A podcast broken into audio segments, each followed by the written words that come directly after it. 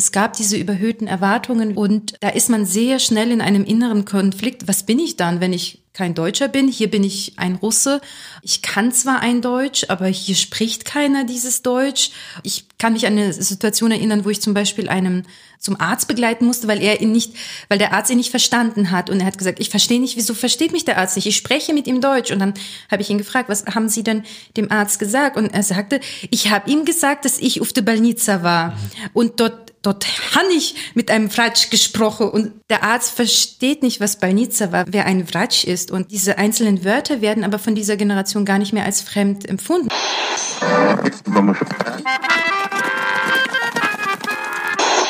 Sie empfangen Radio Almata. Steppenkinder, der Aussiedler-Podcast. Durch dich verlor ich einst mein Vaterhaus. Erniedrigt musste ich in die Welt hinaus. Doch deiner Lieder, traute Melodien, ließ leise ich in meine Seele ziehen.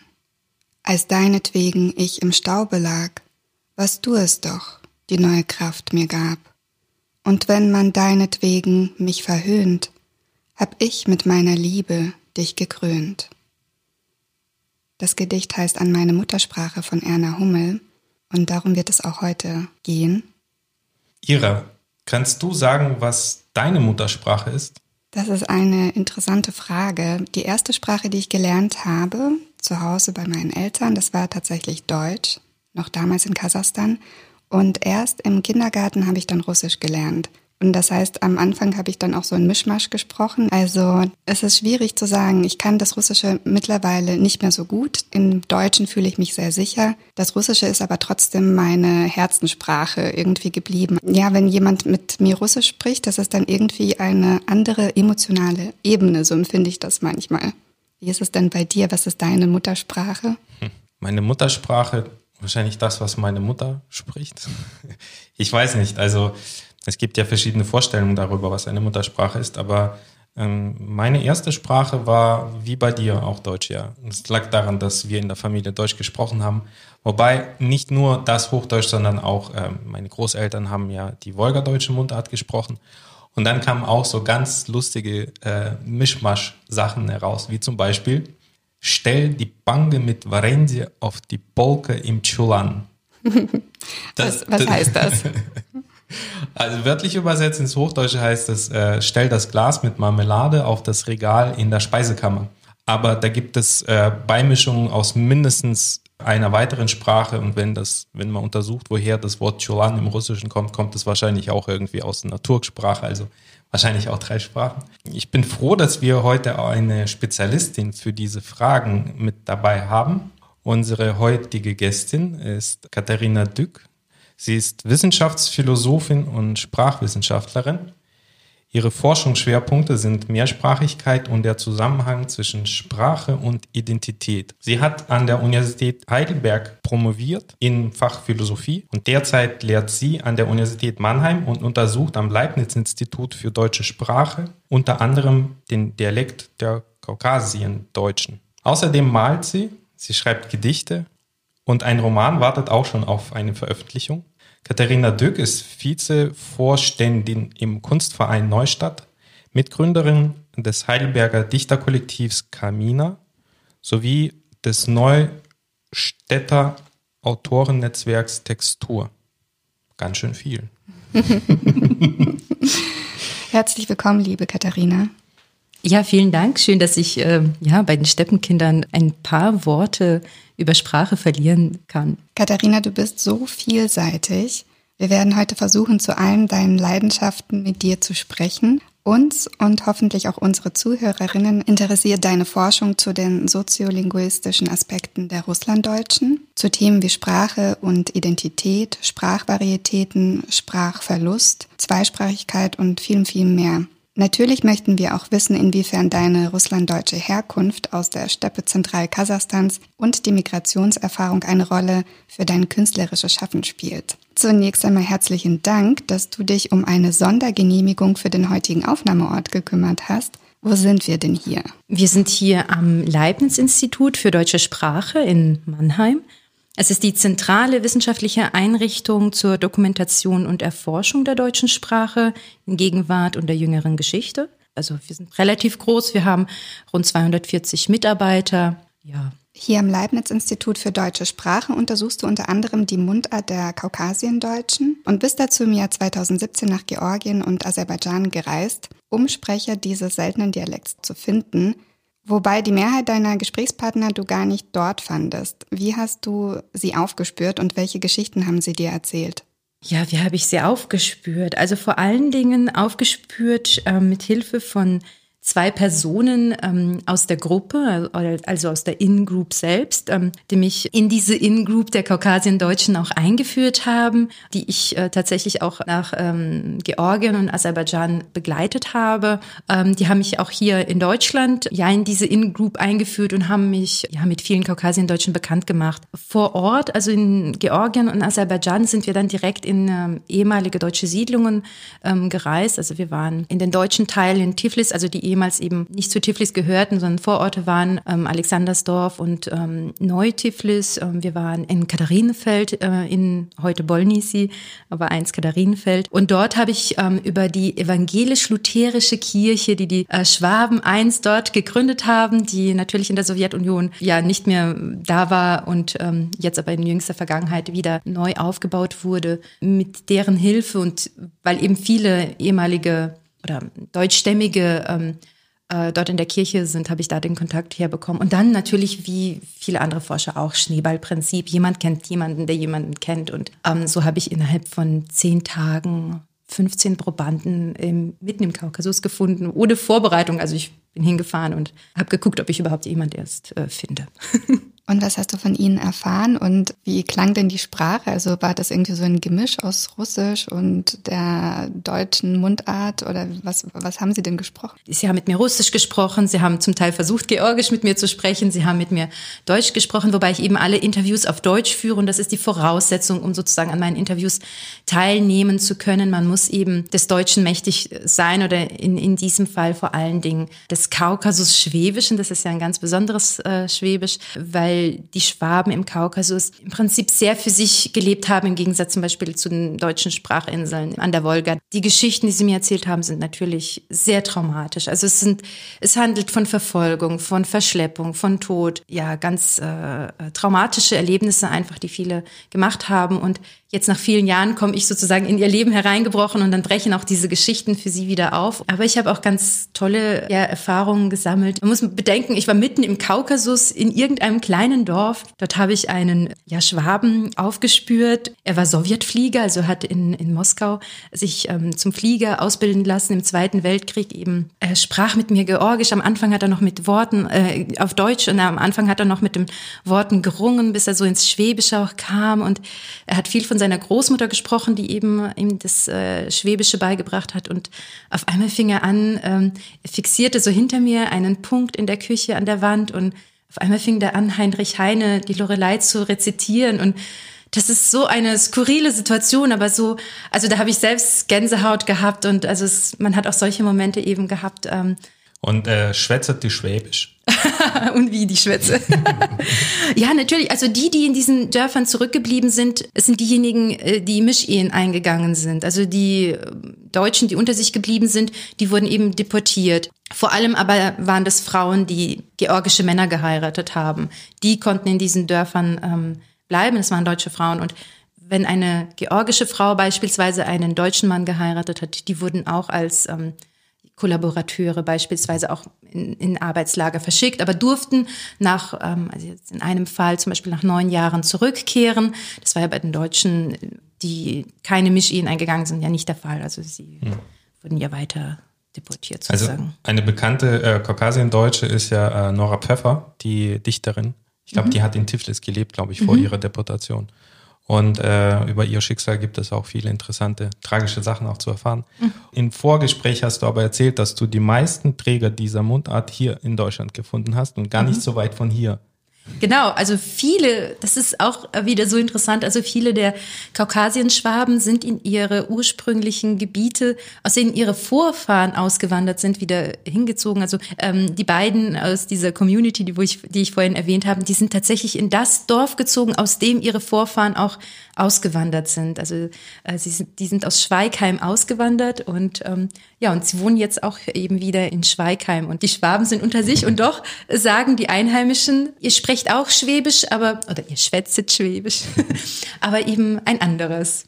Bereits deine Vorgängerin hier am Institut Professor Nina Behrendt hat hier zu den russlanddeutschen Mundarten geforscht. Kannst du uns etwas über die verschiedenen Mundarten und Varietäten der Russlanddeutschen erzählen? Du hast uns jetzt äh, ausführlicher über die Kaukasienschwaben erzählt, aber wir haben dieses Thema schon mehrmals angerissen und das oder das mal erwähnt, aber gibt es da so irgendwie so ein allgemeines Bild?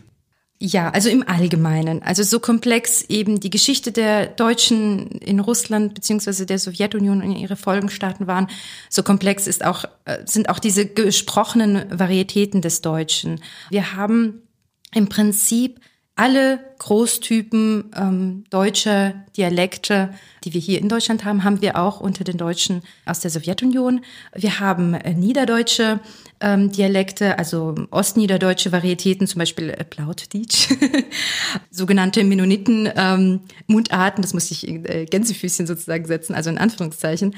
Äh, wir haben mitteldeutsche Varietäten, also zum Beispiel Westmitteldeutsch mit Pfälzisch und auch ähm, Varietäten aus Elsass-Lothringen, das sind ja auch einige ausgewandert. Hessisch natürlich, wir haben ostmitteldeutsche Varietäten, äh, das sogenannte Voliniendeutsch. Und wir haben natürlich auch die oberdeutschen Mundarten, also Westoberdeutsch, Südfränkisch und Schwäbisch, wie gerade eben erwähnt, und Ostoberdeutsche, also Nordbayerisch. Also wir haben im Prinzip das gesamte Spektrum. Natürlich ähm, eine, die, einige Dialekte kommen nicht vor. In Wolga-Gebiet ähm, haben sich, wie ich vorhin kurz erwähnt habe, Dialekte vermischt. Also man hat vor allen Dingen so, so eine hessisch-pfälzische Varietät. Das Wolgadeutsche ist so eine hessisch-pfälzische Varietät.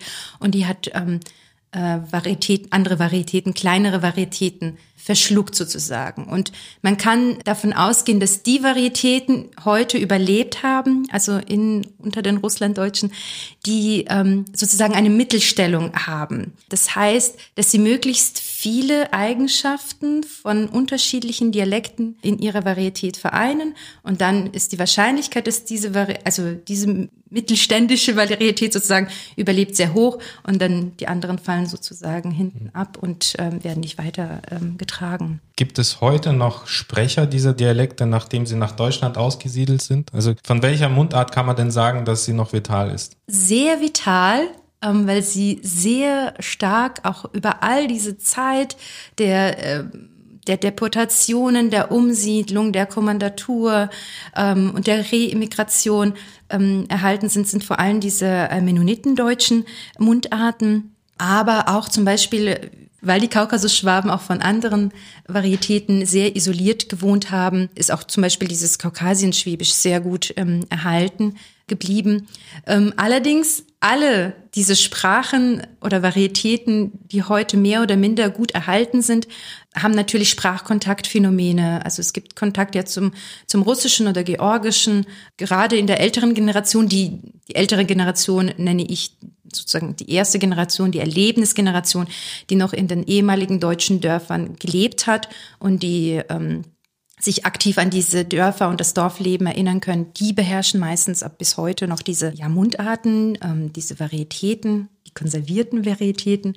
Und äh, das nimmt ab über die Generationen, also über die zweite und dritte Generation. Weil du das Bloditsch angesprochen hast, ähm, dazu haben wir ein kleines extra Interview geführt mit äh, Dr. Heinrich Siemens, er ist der Vorsitzende des Bloditsch-Freunde-Vereins. Das ist der Verein, der sich der Pflege dieser Mundart äh, verpflichtet hat. Und er ist Betreiber des Dwebak Verlags. Das ist ein Bücherverlag, ähm, in dem Übersetzungen und originale Bücher in dieser Mundart erscheinen. Das ist weltweit der einzige Verlag, der sowas macht. Das ist wirklich eine besondere Sache. Und äh, Heinrich Siemens ist auch Vertreter im Bundesrat für, für Niederdeutsch, denn Niederdeutsch wird ja in Deutschland gesetzlich geschützt. Und da gehören die russlanddeutschen Ploditsch-Sprechenden auch mit dazu. Insofern ist das schon was Besonderes. Hier unser kurzes Interview mit Heinrich Siemens. Guten Tag, Heune. Wie geht's ihm? Jo, guten Tag, Aula Taub.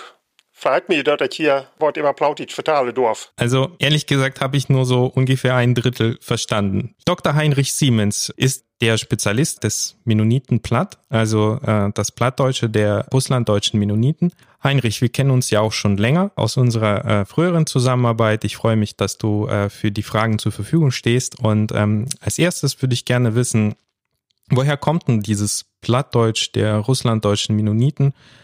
Und wer waren denn ursprünglich seine Sprecher? Das Plautitsche kommt äh, vom östlichsten Rand des Niederdeutsch-Spektrums.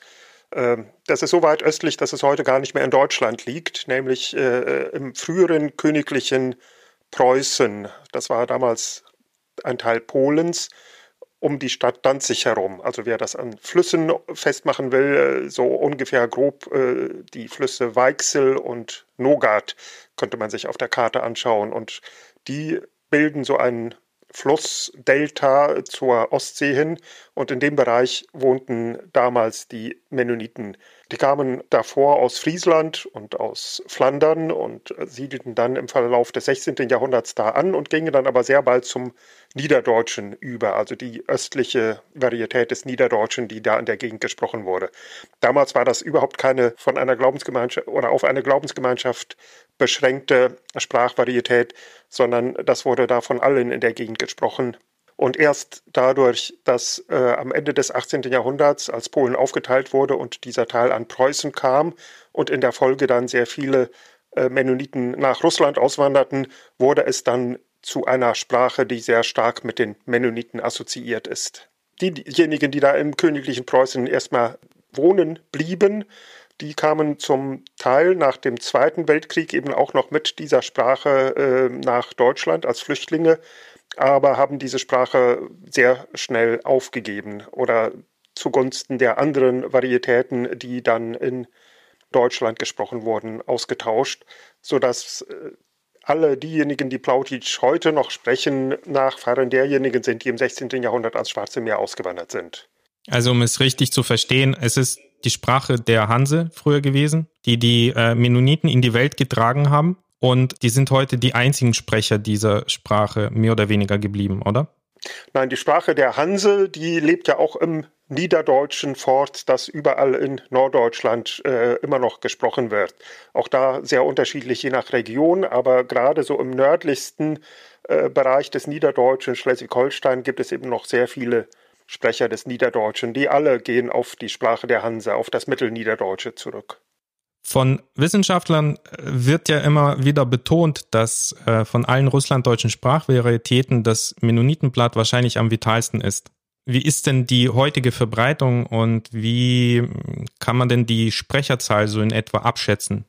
Ich stimme zu, dass höchstwahrscheinlich das Plautitsche die vitalste der äh, russlanddeutschen Varietäten ist was aber vor allem daran liegt, dass am Ende des 19. Jahrhunderts, so in den 1870er Jahren, als Alexander II. viele der ursprünglichen Privilegien aufhob, sehr viele Plautitsch-Sprecher ausgewandert sind. Zunächst nach Nordamerika, Kanada, USA und dann ab den 1920er Jahren äh, weiter nach Lateinamerika sodass die allermeisten Sprecher des Plautitschen heute gar nicht mehr in Europa äh, und auch gar nicht mehr in Nordamerika wohnen, sondern in Lateinamerika, also vor allem Mexiko und Bolivien. Die wohnen relativ isoliert, sodass die Sprache nicht gefährdet ist. Sie lehnen äh, moderne Konzepte wie Autos, wie Strom ab und vor allem sie lehnen Familienplanung ab, was dazu führt, dass die Familien sehr groß sind und dass die Sprache äh, dadurch äh, wächst. Also die Anzahl der Sprecherinnen und Sprecher verdoppelt sich ungefähr alle 20 Jahre. Und dadurch kommt es, dass, das Plauti, dass die Anzahl der Sprecherinnen und Sprecher exponentiell wächst in Lateinamerika. Gibt es etwa Zahlen dazu? Ja, also in Mexiko und Bolivien könnte man inzwischen von ungefähr jeweils 100.000 Sprecherinnen und Sprechern ausgehen. In Deutschland spricht man häufig ja dann von 200.000. Das wären ja dann auch nominell genauso viele wie da. Aber äh, die Tendenz in Deutschland ist eher äh, diejenigen, dass in den Familien nicht mehr so viel gesprochen wird, dass also insgesamt die Sprecherinnenzahl äh, abnimmt, während sie in Lateinamerika wächst. Also dass äh, zumindest in der Zukunft ganz klar der Schwerpunkt des Plautitschen im lateinamerikanischen Raum liegen wird. Und wie ist es in den Herkunftsgebieten in Russland, Kasachstan? Gibt es da noch Sprecher? Ein paar tausend gibt es wohl noch in Sibirien, aber die allermeisten Plautitsch-Sprecher aus Russland sind inzwischen nach Deutschland und zum Teil dann auch von Deutschland aus weiter in andere Länder ausgewandert. Für die Vitalität und Bedeutung des Plauditschen auch hier in Deutschland spricht ja auch der Umstand, dass du und dein Kollege Peter Wiens die Plauditsch-Sprechenden im Bundesrat für Niederdeutsch vertretet. Was ist das für ein Gremium und was macht ihr da? Vor knapp 30 Jahren hat der Europarat die Sprachencharta verabschiedet also Europarat, nicht Europäische Union. Das heißt also diese größere Organisation, zu der beispielsweise auch Russland und die Ukraine gehören. Und in dieser Sprachencharta wird zunächst einmal das, äh, die Bedeutung des kulturellen Erbes der Vielsprachigkeit Europas hervorgehoben. Und in dieser Charta wird eben auch den ähm, Sprechern und Sprecherinnen dieser verschiedenen Varietäten werden sehr viele Rechte zugebilligt. Das heißt also, man hat ein äh, Recht, äh, in dieser Sprache unterrichtet zu werden, man hat ein Recht, in dieser Sprache Gerichtsverhandlungen durchgeführt zu bekommen und, äh, und so weiter. Das heißt also, die Sprachencharta äh, billigt den äh, Sprechern und Sprecherinnen von Minderheitensprachen äh, weitgehende Rechte zu. Und Deutschland hat diese Sprachencharta auch ratifiziert, das heißt also diese Rechte anerkannt. Deutschland als Bund und als acht Bundesländer. Und in diesem Bundesrat für Niederdeutsch sind diese acht Bundesländer vertreten, um dann darauf zu achten, dass die Versprechungen, die in der Sprachencharta unterzeichnet wurden, auch erfüllt werden.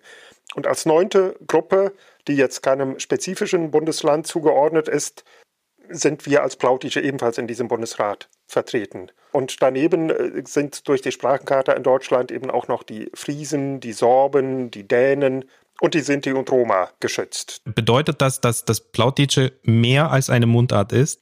Das ist der Unterschied zwischen Plautitsch und den anderen russlanddeutschen äh, Varietäten. Die anderen sind alle Varietäten des Hochdeutschen, während das Plautitsche ja eben keine Varietät des Hochdeutschen ist, also kein Dialekt in diesem Sinne. Und äh, das Niederdeutsche ist ja durch die Sprachenkarte dann als eine eigene Regionalsprache äh, anerkannt. Könntest du vielleicht für diejenigen, die jetzt ein Interesse bekommen haben, ein bisschen näher in diese Thematik einzusteigen, Initiativen empfehlen? Also was könntest du über deinen Verlag erzählen, beziehungsweise welche interessanten Projekte in dieser Hinsicht gibt es noch? In meinem Verlag werden Bücher mit Bezug zum Plautitschen äh, schwerpunktmäßig äh, angeboten. Das heißt also, es gibt für diejenigen, die die Sprache noch nicht äh, so gut können oder die die Sprache zwar äh, von zu Hause aus kennen, die sie in der Familie gesprochen haben, aber wenig Erfahrung mit der Schriftsprache Plautitsch haben. Für die gibt es auch zweisprachige Bücher, sodass man, man kennt das ja so von diesen Reklamheftchen aus der Schule, da kann man dann eben äh, in der anderen Sprache einen Text lesen und immer dann, wenn man da stolpert oder etwas nicht versteht, schaut man dann auf der gegenüberliegenden Seite nach, was es, wie es auf Standarddeutsch lautet. Also es gibt im Zweiback Verlag, so heißt der Verlag, den ich leite und gegründet habe. Äh, viele spannende Bücher und ich empfehle jedem da einfach mal auf der Website nachzuschauen. Und es gibt die Plautitsch-Freunde, die sich seit über 20 Jahren um die Belange des Plautitschen in Deutschland kümmern. Auch da kann man im Internet äh, sehr viele Informationen zum Plautitschen finden. Was ich auch sehr spannend finde in, in deiner Arbeit oder Arbeit deiner Kollegen, dass ihr unter anderem auch ähm, Literaturklassiker in die plautische Sprache übersetzt. Das ist richtig. Wir haben auch Klassiker wie Shakespeare oder Pushkin äh, übersetzt ins Plautitsche. Und äh, aber darüber hinaus gibt es auch sehr viel Originalliteratur. Also eine wachsende Gruppe von äh, plautitschen Schriftstellern, die vor allem in Deutschland leben und die zum großen Teil in anderen Sprachen angefangen haben, Gedichte oder Texte zu schreiben, äh, im Russischen, im Deutschen, die aber dann äh, zunehmend auch das Plautitsche als die Sprache entdecken, in der sie ihre literarischen Werke verfassen. Heinrich, du bist ja 1964 in Lettland auf die Welt gekommen, in einem Ort, der heißt Sigulda, was auch eher untypisch ist für Russlanddeutsche in der Zeit auch in Lettland auf die Welt gekommen zu sein. Du bist bestimmt mit vielen Sprachen äh, ins Leben gestartet. Was war aber die primäre erste Sprache, die du als Muttersprache bezeichnen kannst? Das war das Plautische. Also in Lettland äh, gab es so eine relativ kleine plautische Community. Äh, wir sprachen untereinander alle Plautisch. Hochdeutsch war die Sprache der Lutherbibel und der Gottesdienste, zumindest meistens. Es gab gelegentlich auch Gottesdienste auf Plautitsch, wenn die Prediger äh, nicht gut genug Hochdeutsch konnten. Aber meistens bemühte man sich eben bei den Gottesdiensten um Hochdeutsch als Sprache. In der Schule hatte ich Lettisch und ja, Russisch war ja als die Sprache der Sowjetunion auch relativ präsent, sodass das die vier Sprachen sind, mit denen ich aufgewachsen bin. Aber das Plautische ist ganz klar die wichtigste von diesen Sprachen, weil das die Sprache ist, die wir in der Familie sprachen. Ja, vielen Dank. Mir bleibt nur noch zu sagen, äh, Adieu, Heinrich. Hat mich sehr gefreut, mit dir gesprochen zu haben. Jo, het hat mich auch sehr gefreut, dass das Interesse gibt und dass ich dort was vertalen kann. Und wenn wir noch haben, können wir auch alle während im Internet finden und dann können wir uns hier wieder darüber unterhalten. Und wer sich einen Eindruck gewinnen will über diese Sprache, dem empfehle ich äh, einen wunderbaren Spielfilm, der heißt Stellet Licht, also Stilles Licht. Der erschien 2007 und wurde äh, gedreht von dem mexikanischen Regisseur Carlos Regalos und bekam, bekam auch bei den Cannes Filmfestspielen den Jurypreis. Und dieser Film ist fast nahezu komplett in dem äh, Mennoniten Plodic gedreht worden. Ein wunderbarer Film. Mit Untertiteln hoffentlich, weil ich mit, verstehe das nicht. mit englischen Untertiteln. Okay. Ja, du hast äh, mit Herrn Siemens eben über Muttersprache gesprochen und wir haben ja auch den Podcast mit diesem Thema begonnen. Katharina, kannst du uns aus wissenschaftlicher Perspektive erklären, was ist eigentlich eine Muttersprache? Aus wissenschaftlicher Sicht ist Muttersprache generell ein schwieriger Begriff, da er sehr missverständlich ist. Im Prinzip ist die Muttersprache eine vom Sprecher in der frühen Kindheit ohne formalen Unterricht erlernte Sprache. Aber eben erst missverständlich. Also einige in meinen Interviews fragen dann auch immer, ja, wieso hat was, wieso die Sprache meiner Mutter, was hat die damit äh, zu tun? Im Prinzip ähm, will man oft mit Muttersprache eigentlich die Erstsprache herausfinden. Und das ist eher sprachwissenschaftlich, dass man sagt, ähm, Erstsprache. Und das ist eben äh, der Begriff, um die erste in der Kindheit erworbene Sprache zu bezeichnen. Wir haben aber auch rund um den Begriff Muttersprache noch andere Begriffe wie Primärsprache, L1, Familiensprache, Herkunftssprache, Erbsprache. Und die aber sind alle in ihrer Bedeutung ein bisschen anders, je nachdem, was man fragen möchte.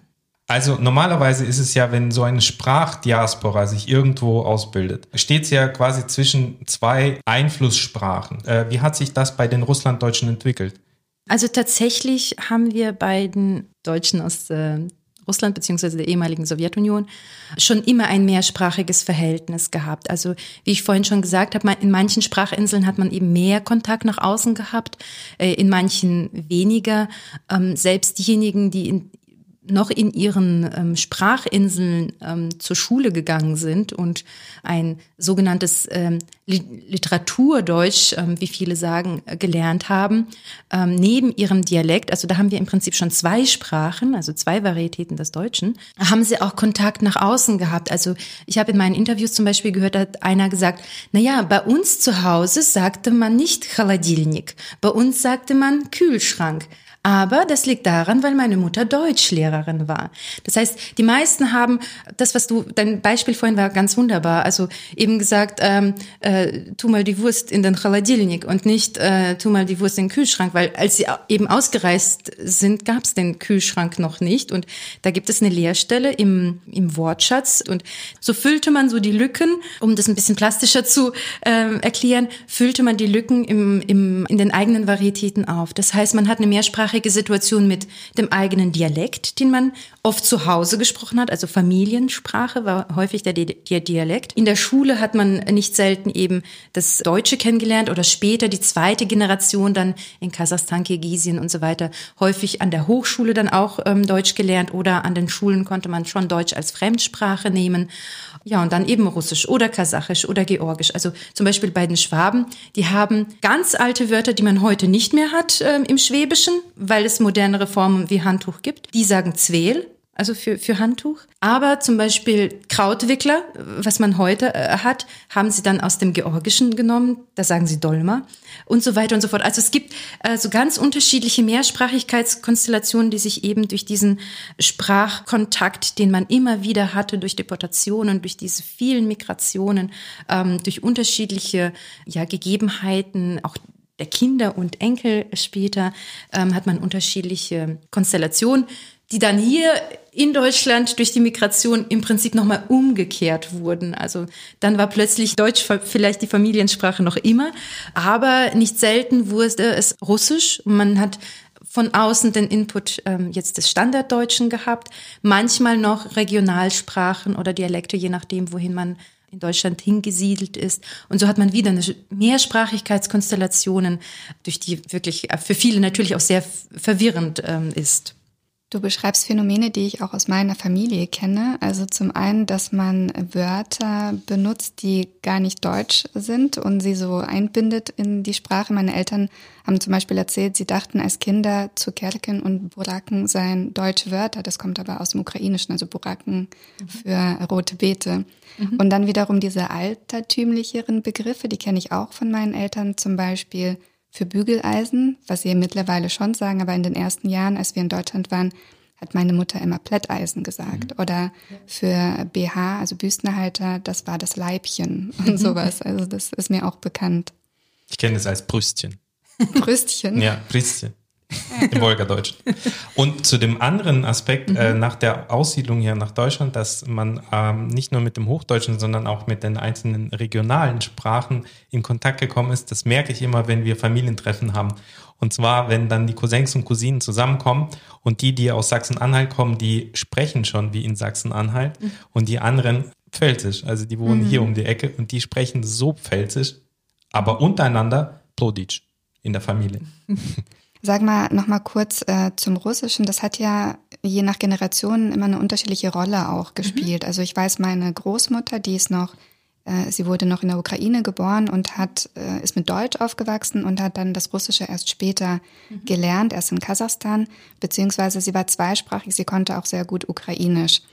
Welche Bedeutung hat für diese Generation dann das Russische gespielt? Wie war das dann bei unseren Eltern und wie es bei uns war, können wir vielleicht gleich auch selbst ergänzen. Also in meinen Interviews habe ich das versucht mit ähm, einzubauen, weil mich genau das interessiert. Also wie stehen eigentlich ähm, die Menschen selbst ähm, zu diesen ganzen Kontaktsprachen, mit denen sie in Berührung gekommen sind und das sind die Ergebnisse wirklich erstaunlich. Also ähm, fangen wir bei der zweiten Generation an, also im Prinzip unsere Elterngeneration. Das sind diejenigen, die jetzt, also in den, ab den 70er Jahren so, ähm, das war die zweite Nachkriegsgeneration, die groß geworden sind für die Russisch häufig schon die Erstsprache war. Und die bewerten das Russische ganz positiv. Also die sagen, das ist die Sprache meiner Jugend, das ist die Sprache meiner Kindheit. Die verbinden da ganz viel positive Emotionen damit. Bei der ersten Generation, also diese Großelterngeneration, die du gerade angesprochen hast, das ist ganz erstaunlich. Da sind zwei Drittel, die sagen,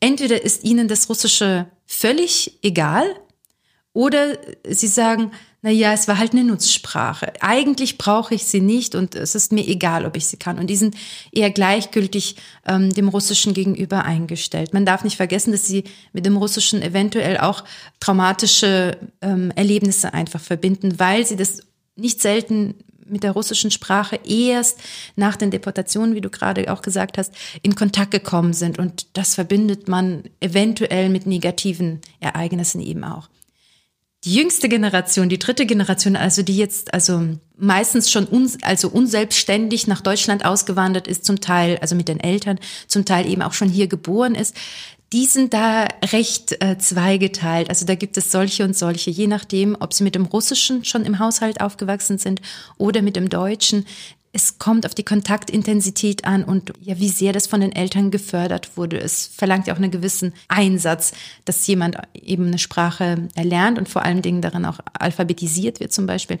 Und auch natürlich, ähm, da sind wir mitten im Thema Identität, die Wahrnehmung von außen, werden diese Kinder hier in Deutschland stigmatisiert als Russen, wenn sie das Russische können, ähm, verbinden sie eventuell negative Emotionen ähm, damit. Also da gibt es ganz, ganz unterschiedliche Meinungen. Also Ein Teil findet es positiv, das ist etwa ein Drittel und ein Drittel in etwa ist eher negativ eingestellt und ein Drittel ist eben so, ich kann es halt eben. Zum Begriff Spracheinstellung noch eine Rückfrage.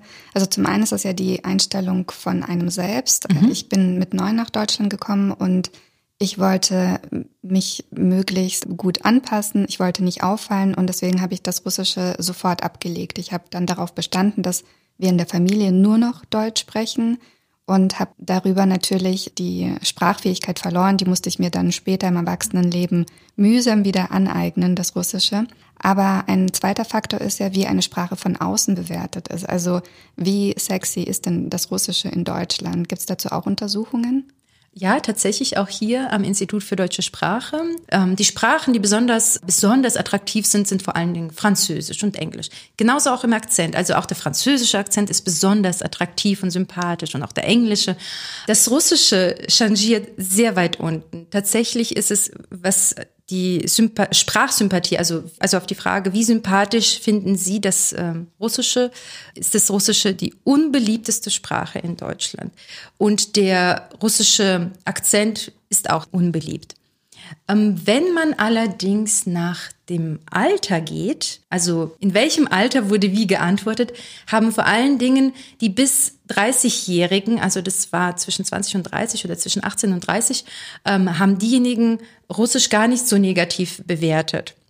Also da ist, ähm, kommt Russisch eigentlich ganz gut an. Auch der russische Akzent kommt ganz gut an. Es gibt neuere Untersuchungen in einer Klasse und also in Klassen hier in Mannheim, in Schulen, da schneidet Russisch auch gar nicht so schlecht ab. Vielleicht auch, weil Mannheim generell so eine Multikulti-Stadt ist.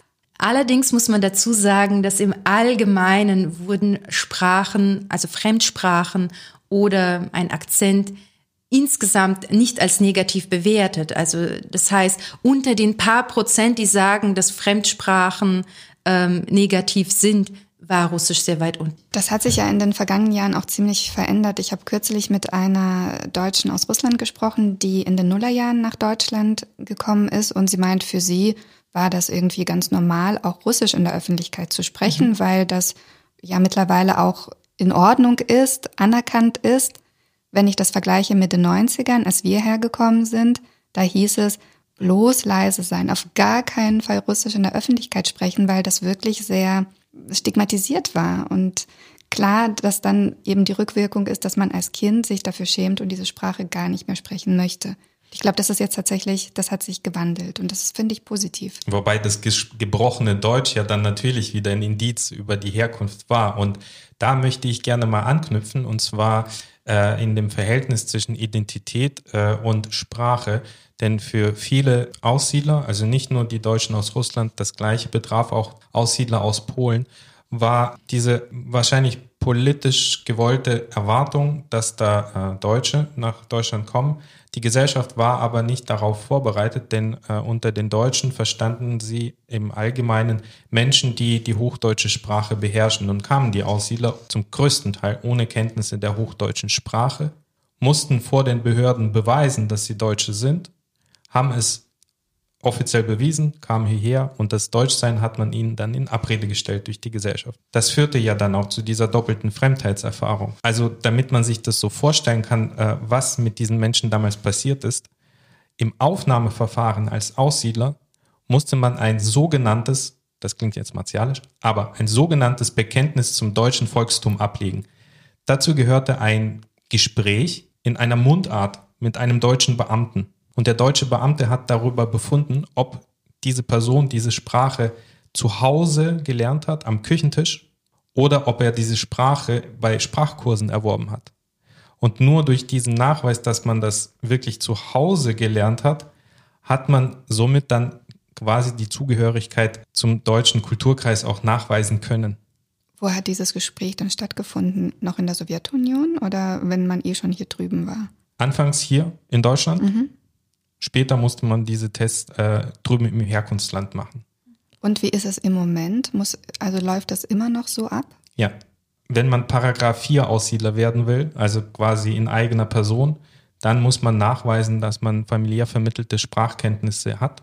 Das heißt, man spricht entweder Wolgadeutsch oder Plattdeutsch oder Schwäbisch und darüber befindet dann ein deutscher Beamter, der wahrscheinlich kein Sprachwissenschaftler ist. Ja, das ist aber auch das innerliche Hauptproblem sozusagen für viele Deutschen aus Russland beziehungsweise der ehemaligen Sowjetunion und ihren Nachfolgestaaten, dass sie eben mit einer gewissen Erwartungshaltung selbst hierher kommen. Sie leben seit Generationen mit dem Stempel Niemce im Pass, also Stempel, aber steht unter Staatsangehörigkeit, stand äh, unter Staatsangehörigkeit entweder Russisches Reich, später eben Sowjetunion und äh, unter Nationalität Deutsch und sie leben als Deutsche später nach der Kommandatur unter Russen, unter Kasachen, unter Kirgisen eben als Deutsche. Die ganze Umgebung nimmt sie als Deutsche wahr. Man wird für seine Tugenden als typisch deutsch immer wieder bezeichnet. Man kommt mit einer gewissen Erwartungshaltung nach Deutschland und sowohl durch die durch die Bevölkerung als auch durch die Medien als auch durch Politik wird man nicht wahrgenommen als ja als das, was man ist. Also es wird die reale Situation äh, der Gruppe vor der Migration ist den meisten hier nicht bekannt gewesen oder zum Teil immer noch nicht bekannt. Und es gab diese überhöhten Erwartungen, wie du gerade formuliert hast. Und da ist man sehr schnell in einem inneren Konflikt. Was bin ich dann, wenn ich kein Deutscher bin? Hier bin ich ein Russe. Ich kann zwar ein Deutsch, aber hier spricht keiner dieses Deutsch und ich verstehe auch nicht alles hier. Ich kann mich an eine Situation erinnern, wo ich zum Beispiel einem, einem äh, aus der ersten Generation in zum Arzt begleiten musste, weil er ihn nicht, weil der Arzt ihn nicht verstanden hat. Und er hat gesagt, ich verstehe nicht, wieso versteht mich der Arzt nicht? Ich spreche mit ihm Deutsch. Und dann habe ich ihn gefragt, was was, was hast, haben Sie denn dem Arzt gesagt? Und er sagte, ich habe ihm gesagt, dass ich auf der Balnica war. Und dort dort habe ich mit einem Fratsch gesprochen. Und also so hat er mit mir mir das erzählt. Und der Arzt versteht nicht, was Balnica war, was wer ein Vratsch ist. Und diese einzelnen Wörter werden aber von dieser Generation gar nicht mehr als fremd empfunden. Sie denken eben, wie wir vorhin hatten, das, das sind deutsche Wörter, die, die, die hat man schon immer so gehabt. Und die werden auch äh, in die Sprache, auch in, in, in die deutsche Sprache, die man spricht, werden sie eingegliedert, auch grammatisch und lexikalisch. Also sie werden äh, angepasst und man empfindet sie nicht als fremd und hier ist, versteht einen plötzlich niemand und diese unterschiedlichen Erwartungshaltungen, da muss man innerhalb eines Individuums doch ein großes Spagat machen, um das übereins ja zu bringen und diese doppelte Fremdheitserfahrung irgendwie zu überwinden, auch sprachlich natürlich. Also was unbedingt noch hinzugefügt werden muss, ist ja, dass der äh, Verlust der deutschen Sprachkenntnisse ja keine freiwillige äh, Selbstaufgabe war, sondern es war eine äh, erzwungene Aufgabe der sprachlichen Identität. Denn bis zum Zweiten Weltkrieg, zumindest bis 1941, in der Wolga-Republik, ich spreche jetzt nicht von den anderen Teilen, da äh, gab es ein ganz offizielles deutschsprachiges Bildungssystem, also nicht nur Grundschulen, sondern bis hin zu den Hochschulen. Das heißt, ähm, ab dem Zweiten Weltkrieg gab es keine Möglichkeiten für die nachfolgenden Generationen, sich in der hochdeutschen Sprache zu bilden und sie auch zu entwickeln. Und äh, die Sprache war sowieso stigmatisiert in der Sowjetunion. Man hat sich ja nicht getraut, laut zu sprechen. Es gab zwar keine Sprachverbote, aber man hat sich einfach nicht getraut, das zu pflegen. Ja, und dieses Flüstersyndrom, was du ihrer vorhin erwähnt hast, gab es ja früher in der Sowjetunion durch diese äh, Sprachrepressionspolitik. Also vor 31 hat man noch ähm, auch im Kaukasus noch Deutsch an den Schulen gehabt und danach innerhalb der Sommerferien zack hat man auf einmal nur noch Russisch und man hat in der Öffentlichkeit nicht mehr ähm, Deutsch sprechen können, so wie man als man hierher gekommen ist am Anfang, gerade bis, zu, bis Mitte der 90er Jahre, gab es dieses Flüstersyndrom auch hier. Man hat eben ganz leise in der Öffentlichkeit, wenn überhaupt, äh, Russisch gesprochen. Aber im Prinzip hat man komplett Deutsch wurde zu Hause gesprochen, Deutsch wurde auf der Straße gesprochen, ob man das konnte oder nicht. Die Familien haben versucht, sich sozusagen schneller zu integrieren, als es sprachlich fast möglich war. Und äh, das hatte man in Russland auch. Und beide Situationen fanden innerhalb einer Generation statt und zu Lasten einer Generation. Und das ist schwierig, diesen Spagat zu vollführen. Du hast eben beschrieben, der ältere Herr hat von Vratsch und Balnica gesprochen. Also Balnica ist Krankenhaus und Vratsch ist der Arzt. Und dieses Phänomen gibt es ja auch umgekehrt. Also, dass eben Worte aus einer Fremdsprache in die Sprache, die man im Alltag nutzt, mit einfließen. Ich weiß, als wir nach Deutschland gekommen sind, da hat man beispielsweise von Schwarzarbeit gesprochen, also mhm. Schwarzarbeit machen oder Anmeldewatzer. Anmeldewatzer, genau, irgendwie, sich irgendwo anmelden. Das ist auch interessant. Wurde dieses Phänomen schon untersucht, dass man so russische Begriffe ins Deutsche einbaut? Also bei den Deutschen aus Russland hört man das zum Teil ja immer noch. Ja, also diese Phänomene äh, wurden ähm, untersucht, also vor allem zum Beispiel von ähm, Nina Behrendt und andere, die Phänomene vor allen Dingen bei der zweiten Generation aber auch schon bei der ersten Generation, wie wir vorhin schon hatten, auch jetzt bei der dritten Generation, die sind, ich lasse die sprachwissenschaftlichen ähm, Fachbegriffe weg, damit uns alle auch verstehen. Aber da gibt's eben auf ähm, diesen Wechsel von, ähm, von einer Sprache in die anderen oder das, das Coach-Switching oder die Sprachmischungen, die sind ganz, ganz typisch für diese Gruppe äh, der Deutschen aus Russland. Wir haben sie auf lexikalischer Ebene, also im Bereich Wort, wir haben sie äh, im Bereich der Grammatik. Ähm, ich habe da ein paar Beispiele mitgebracht zum Beispiel Ja budu hin und her renne. Also das ist halber Russisch, halber Deutsch, wie man so sagt. Also es gibt äh, zum Beispiel äh, Katharina Meng, äh, Sprachwissenschaftlerin, die hat in ihren Interviews, also einige ihrer Interviewpartner haben gesagt, also das ist aussiedlerisch. Also die haben diese äh, sozusagen Selbstbezeichnung aussiedlerisch äh, gewählt. Oder Я бы не хотела миссовать свой дом. Also da hat man dies, also ganz oft, dass man Verben ähm, in die Hauptsprache, die man spricht, Verben aus der Kontaktsprache, also äh, zwar aufnimmt, aber diese Verben werden grammatisch der Hauptsprache sozusagen mhm. angepasst. Oder я не буду себе Gedanken делать. Also Gedanken делать, also vor allem sich, also das ist ja dann sogar eine Übersetzung, ne? sich Gedanken machen, das, da ist schon, da kann man sagen, da ist schon der Assimilierungsprozess in der deutschen Sprache schon sehr weit fortgeschritten, weil man anfängt, deutsche Sprichwörter zu über, ins Russische zu übersetzen und sie in den russischen Satz einzufügen. Ich habe, ich weiß noch, als ich zum Beispiel angefangen habe, auch, auch mein Russisch wieder aufzupäppeln, dass ich zu Russisch Sprechenden gesagt habe, statt wie, also wie geht's dir, ist ja der, Russe, äh, der deutsche Satz und ich sagte dann, как тебе идет? Das ist im Russischen nicht möglich. Da spricht man как твои дела, also wie, wie, sind, wie laufen die Geschäfte oder wie, wie laufen deine Angelegenheiten sozusagen, also so mhm.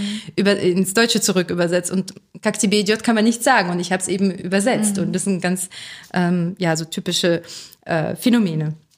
Das, das ist ich finde, das ist lustig. Das ist ja ein kognitives Feuerwerk eigentlich. Mhm, ne? Ja. Also wenn jemand das bewusst machen will, der kriegt das nicht hin, weil mhm. ein äh, russischen Satzbau so anzupassen an eine deutsche Redewendung, mhm. das ist also das ist wirklich ähm, höchste Physik, das ist Quantenphysik. Ja, und es sprechen vor allem man spricht vor allem in der Community auch ganz normal. So, ich habe Tischgespräche, die ich aufnehme und die ähm, die Interviewpartner sind am, am Anfang, das sind zum Beispiel fünf, sechs Leute. Am Anfang sprechen sie alle Deutsch, noch sehr bemüht. Dann dann wird irgendwie was eingeschenkt und dann isst man und trinkt man und so. Und auf einmal werden sie lockerer, lockerer, lockerer. Und dann habe ich nur noch solche Sätze. Mhm. Und es ist ganz, ganz wunderbar, weil man pl plötzlich dieses ähm, ja diese spezifische Varietät ähm, des Russischen in Deutschland auf einmal hat, die es sonst nicht gibt. Mir ist vorhin noch eingefallen, meine Eltern sprechen auch dieses Aussiedlerisch. Das ist ein tolles Wort, das werde ich jetzt übernehmen. Und das heißt, sie vermischen einfach wirklich so Wörter, grammatikalische Konstruktionen und so weiter. Und ich unterscheide das ja aber gar nicht, sondern ich nehme ja nur den Inhalt wahr.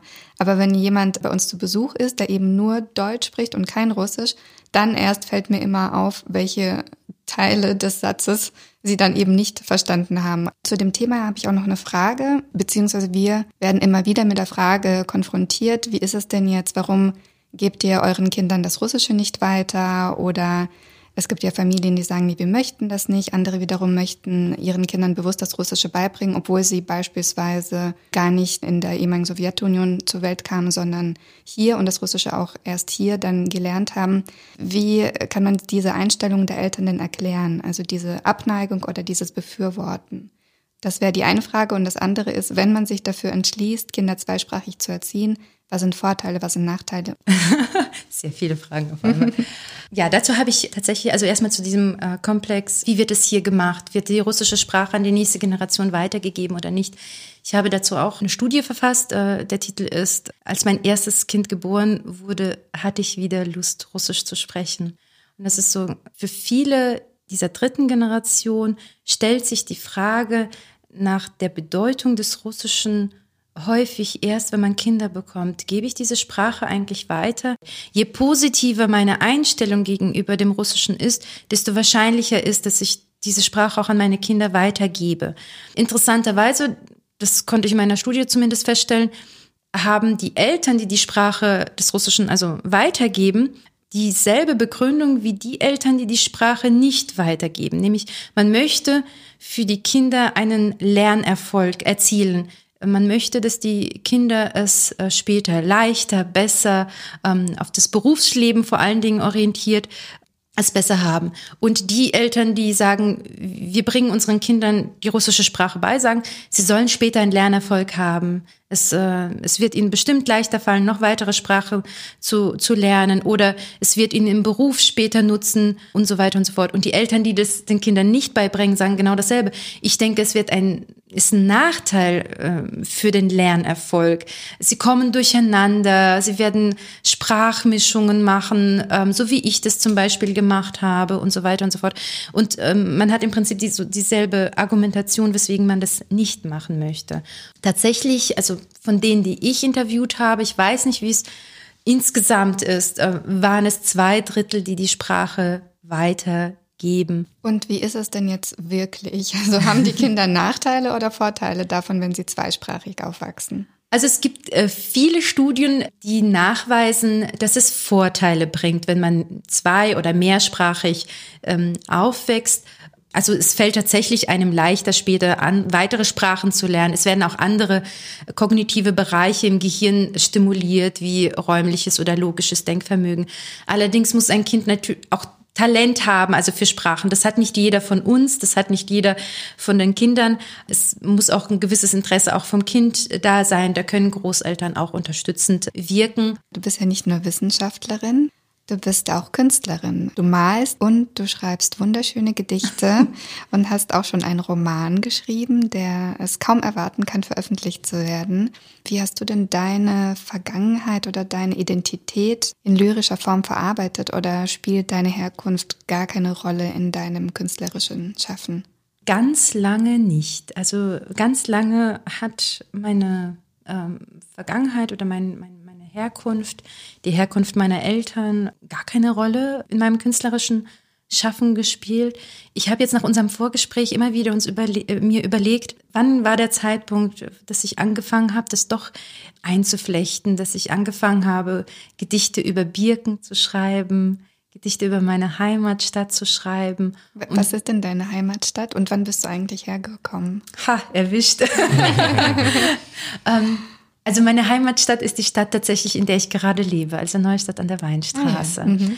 Aber ähm, man schreibt trotzdem Texte über die Stadt, in der man geboren wurde. Man schreibt ähm, Texte über Städte, in denen man gelebt hat, vielleicht auch Kurzgeschichten ähm, über die Städte, in denen man gelebt hat und äh, über Begegnungen und auch Gedichte über Heimat und wie, wie viele Deutsche aus Russland, aus der Steppe, man versucht sich, ja, man versucht sich in der Welt zu verorten. Wer bin ich? Wo komme ich her? Wo will ich hin?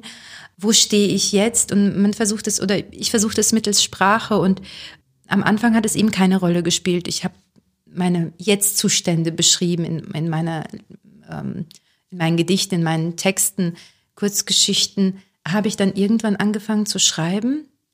Ähm, mein Mann meint, es ist seit, seitdem ich angefangen habe, diese Interviews zu führen äh, mit den Deutschen aus Russland, dass ich diese, all diese Geschichten aufgesogen habe und mir immer häufiger Fragen über mich selbst gestellt habe. Und wie war das eigentlich bei meiner Familie? Diese Fragen habe ich schon immer in meinen Eltern gestellt. Aber woher der Name kommt und wie, wieso sind wir Deutsche und, äh, und so weiter und so fort. Also äh, ich bin doch in Kasachstan geboren, wieso bin ich keine Kasachin und, ähm, und so weiter. Also, aber in meiner Literatur habe ich das erst seit etwa seit vier Jahren. Und etwa vor vier Jahren ähm, habe ich angefangen, intensiv diese Interviews zu führen ohne zu wissen, wo du genau herkommst, habe ich es fast erraten, äh, bei dem, äh, nachdem ich auf YouTube einen mhm. Auftritt von dir gesehen habe mit einem sehr wunderbaren Gedicht, was mir richtig Gänsehaut verursacht hat, weil ich so eine Ahnung hatte, von welcher schwarzen Stadt du da sprichst. Vielleicht äh, hören wir uns das Gedicht mal an und dann dürft ihr Zuhörer und Zuhörerinnen mitraten, um welche Stadt es wohl gehen könnte. Die schwarze Stadt festhalte ich die Hand meines Vaters. Wir stehen und warten für Zucker und Mehl. Die Falte zwischen den Augen meines Vaters kenne ich nicht. Umschließe enger den Talon. Wir sind in der schwarzen Stadt, Geburtsort meines Vaters.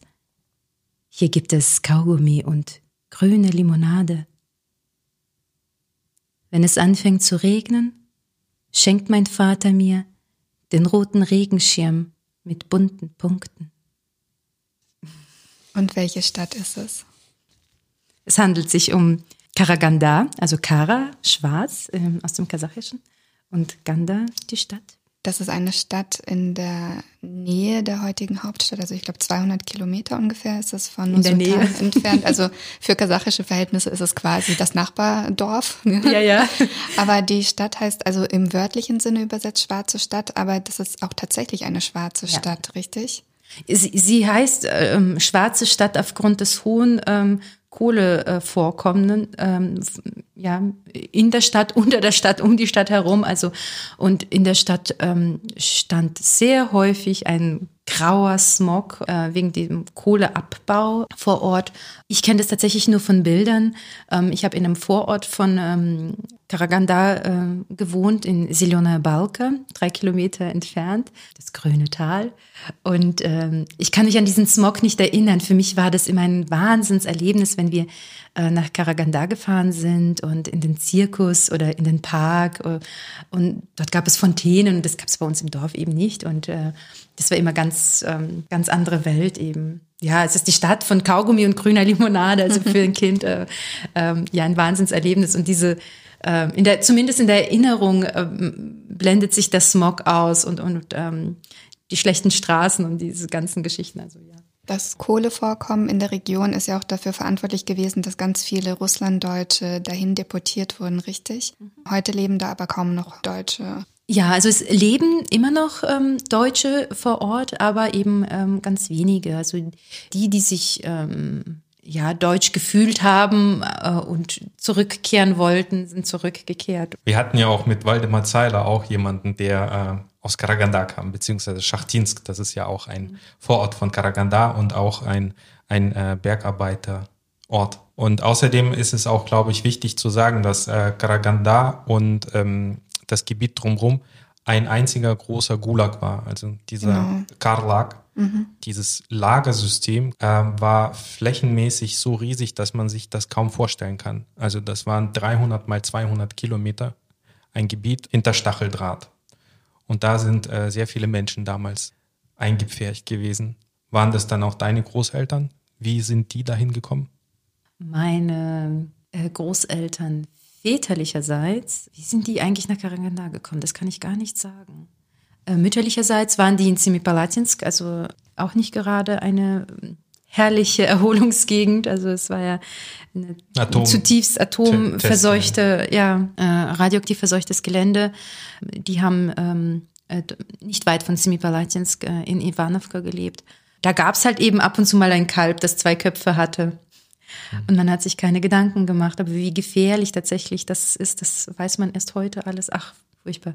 Und ja, und die Eltern von meinem Vater, die eben aus Karaganda oder in Karaganda waren, wie die dorthin oder wo sie konkret, ähm, in welchem Lager sie waren, das weiß ich nicht. Der geneigte Zuhörer würde gleich an deinem Nachnamen erkennen, dass du mennonitisch-plattdeutscher Herkunft bist. Bist du das oder ähm, ist es der Nachname deines Vaters? Äh, genau, das ist der Nachname meines Vaters. Und äh, an sich bin ich schon also ganz rundum gemischt. Also äh, mein ähm, Großvater, dessen Vorfahren eben Mennoniten waren, hat eine ähm, Schwäbin geheiratet ähm, aus dem ähm, Hoffnungstaler Kirchenspiel. Also sie kam aus äh, Hoffnungstal in der Ukraine. Äh, der andere Großvater kam aus Balzer von der Wolga. Und ähm, er hat eine Krimdeutsche geheiratet. Also ein Best-of. so ungefähr, ja. In einer Kurzgeschichte von dir beschreibst du die Ankunftszeit hier in Deutschland. Die äh, Geschichte heißt Frau Numrich. Da äh, spielt es für dich auf jeden Fall äh, eine Rolle, diese Aufarbeitung der Ankunftszeit hier. Äh, was ist dir so wichtig daran, indem du äh, über diese Zeit schreibst? Es sind vor allem meine Kurzgeschichten, die sich mit dieser Zeit beschäftigen. Es gibt noch eine Kurzgeschichte, die spielt noch mal früher, also in Boppard, wo wir ein halbes Jahr ähm, in einem Auffanglager sozusagen äh, gelebt haben, der Kaugummiautomat. Und wichtig ist mir, dass ich als Mädchen, ähm, ich bin ja mit sechs Jahren hierher gekommen, immer wieder auf ganz, ganz wunderbare Menschen gestoßen bin, die mich hier unterstützt haben. Also diese Frau Numrich hat mich ähm, äh, jeden Tag in ihrer Fahrradhalle sozusagen bei sich aufgenommen. Das war eigentlich unsere Vermieterin und sie hat so, ein, so eine Fahrradhalle gehabt, wo man morgens dann sein Fahrrad hinstellen konnte und dann ist man tagsüber mit dem Zug zur Arbeit und so und abends konnte man es wieder abholen. So, sowas gibt es heute kaum noch oder gar nicht mehr. Und die hat mich einkaufen geschickt ich habe ihr dann Buttermilch und Brot und Butter gekauft und dann hat sie mir als Belohnung irgendwie ein paar Mark äh, für ein Mickey Maus Heft gegeben und das war für mich eine wahnsinnige Anerkennung, also dass mich jemand ähm, so vertrauenswürdig hält und und äh, mir Aufgaben nimmt mit mir wie mit einer Erwachsenen, also für mein Gefühl in der ähm, spricht. Ich ich war nicht das russische Mädchen für sie, ich war die Katrin und es ist und ähm, auch in dieser ähm, anderen ähm, Kurzgeschichte, die jetzt auch schon publiziert wurde, der Kaugummiautomat, also wo ich eine Mark, ähm, die ich mir also mühsam zusammengespart habe. Wir haben, wie gesagt, erst ein, äh, ein halbes Jahr in Deutschland gelebt und, und ich habe diese Mark mühsam zusammengespart und ich werfe sie in diesen Kaugummiautomaten rein und der schluckt sie und es ist weg und das ist, also für mich war das so unglaublich traumatisch und dann war da eine junge Frau und die kam und die hat eine Mark rausgeholt für mich, das russische mhm. Kind und hat reingeworfen und mir noch ein Kaugummi rausgeholt. Und all diese Geschichten haben immer so eine Figur im Zentrum, die ja mich irgendwie an einem Punkt unterstützt, wo, wo ich denke, es, ich komme da als Kind nicht weiter. Das übersteigt meine Möglichkeiten, das übersteigt meine Fähigkeiten. Ähm, ich, ich, man versteht auch so vieles nicht. Für mich war das ein Riesenabenteuer. Ich habe in der sechs, also mit sechs Jahren eh nicht verstanden, äh, was gerade passiert. Ähm, es war ein Riesenabenteuer. Ich wusste, wir fahren irgendwo hin. Meine Eltern haben nicht mal gesagt, ähm, weswegen wir fahren. Ich, damit, ähm, ich habe meinen ersten Schultag deswegen verpasst. Weil die Eltern Angst hatten, inzwischen wussten viele im Dorf, dass wir ausreisen, dass man mich als Faschistin am ersten Schultag beschimpft. Das war ja auch sehr häufig der Fall. Diese Ausgrenzung durch ähm, manche in der Bevölkerung in Russland. Sie wollten mir so einen traumatischen ersten Schultag eben ersparen und Genau, und davon handeln einfach meine Geschichten. Und das war, das ist für mich wichtig, das einfach nochmal aufzuarbeiten, dass man einfach, ähm, man macht nicht nur negative Erfahrungen. Man ist nicht immer der Russe oder die Russin. Und ähm, andere Menschen, wenn, wenn man nicht der Russe ist, dann finden sie was an deinem Aussehen, an deinem Charakter. Sie finden immer irgendwas, wenn sie ausgrenzen wollen, grenzen sie aus. Wer übrigens deine Geschichten nachlesen möchte, der Kaugummiautomat ist im aktuellen Almanach der russlanddeutschen Autoren richtig in Zwischenheimaten. Katharina, vielen, vielen Dank für das Gespräch. Noch eine letzte Frage, so obligatorisch bei uns. Hast du Erinnerung an die Steppe? Ganz, ganz viele und ganz gute. Also ich bin regelmäßig ausgerissen in die Steppe. Bei uns hat die Steppe direkt hinter der Haustür sozusagen angefangen und äh, meine Eltern mussten das halbe Dorf jedes Mal mobilisieren, um mich zu suchen. Aber ich fand es spannend, diese, diese Weite und diese Ferne und ähm, es gab irgendwo so ähm, muslimische Gräber, das fand ich auch ganz spannend. Also die Kasachen waren ja von Haus aus Muslimen sozusagen und ähm, diese, diese Wege in die Steppe und diese Weide, das war für mich immer super spannend und da bin ich regelmäßig weg. also interessant, bei mir waren das auch die kasachischen Nekropolen in der Steppe, die bei mir so einen tiefen Eindruck mhm. hinterlassen haben. Ja, das war immer was Magisches. Also ich ja. erinnere mich auch daran, wenn wir mit dem Auto an so einer Nekropole vorbeigefahren sind, das war immer so was Faszinierendes, irgendetwas aus einer fremden Welt. Herzlichen Dank nochmal. Wir freuen uns weiterhin von dir Gedichte, Kurzgeschichten und vor allem äh, deinen Roman zu lesen, der hoffentlich bald erscheint. Und, äh, und die wissenschaftlichen Arbeiten äh, über die Mundarten und äh, Identitäten und Sprachen. natürlich. Vielen Dank und auf bald alles Gute für dich. Ja, vielen herzlichen Dank, dass ich äh, hier äh, Teil eurer Steppenkinder sein durfte als Steppenkind. Danke, dass wir hier am Institut für deutsche Sprache in Mannheim sein durften. Danke, ähm. Katharina. Baka. Baka. Baka. Das war Steppenkinder, der Aussiedler-Podcast mit Ira Peter und Edwin Wagentin. Ein Projekt des Kulturreferats für Russlanddeutsche am Museum für Russlanddeutsche Kulturgeschichte. Gefördert von der Beauftragten der Bundesregierung für Kultur und Medien.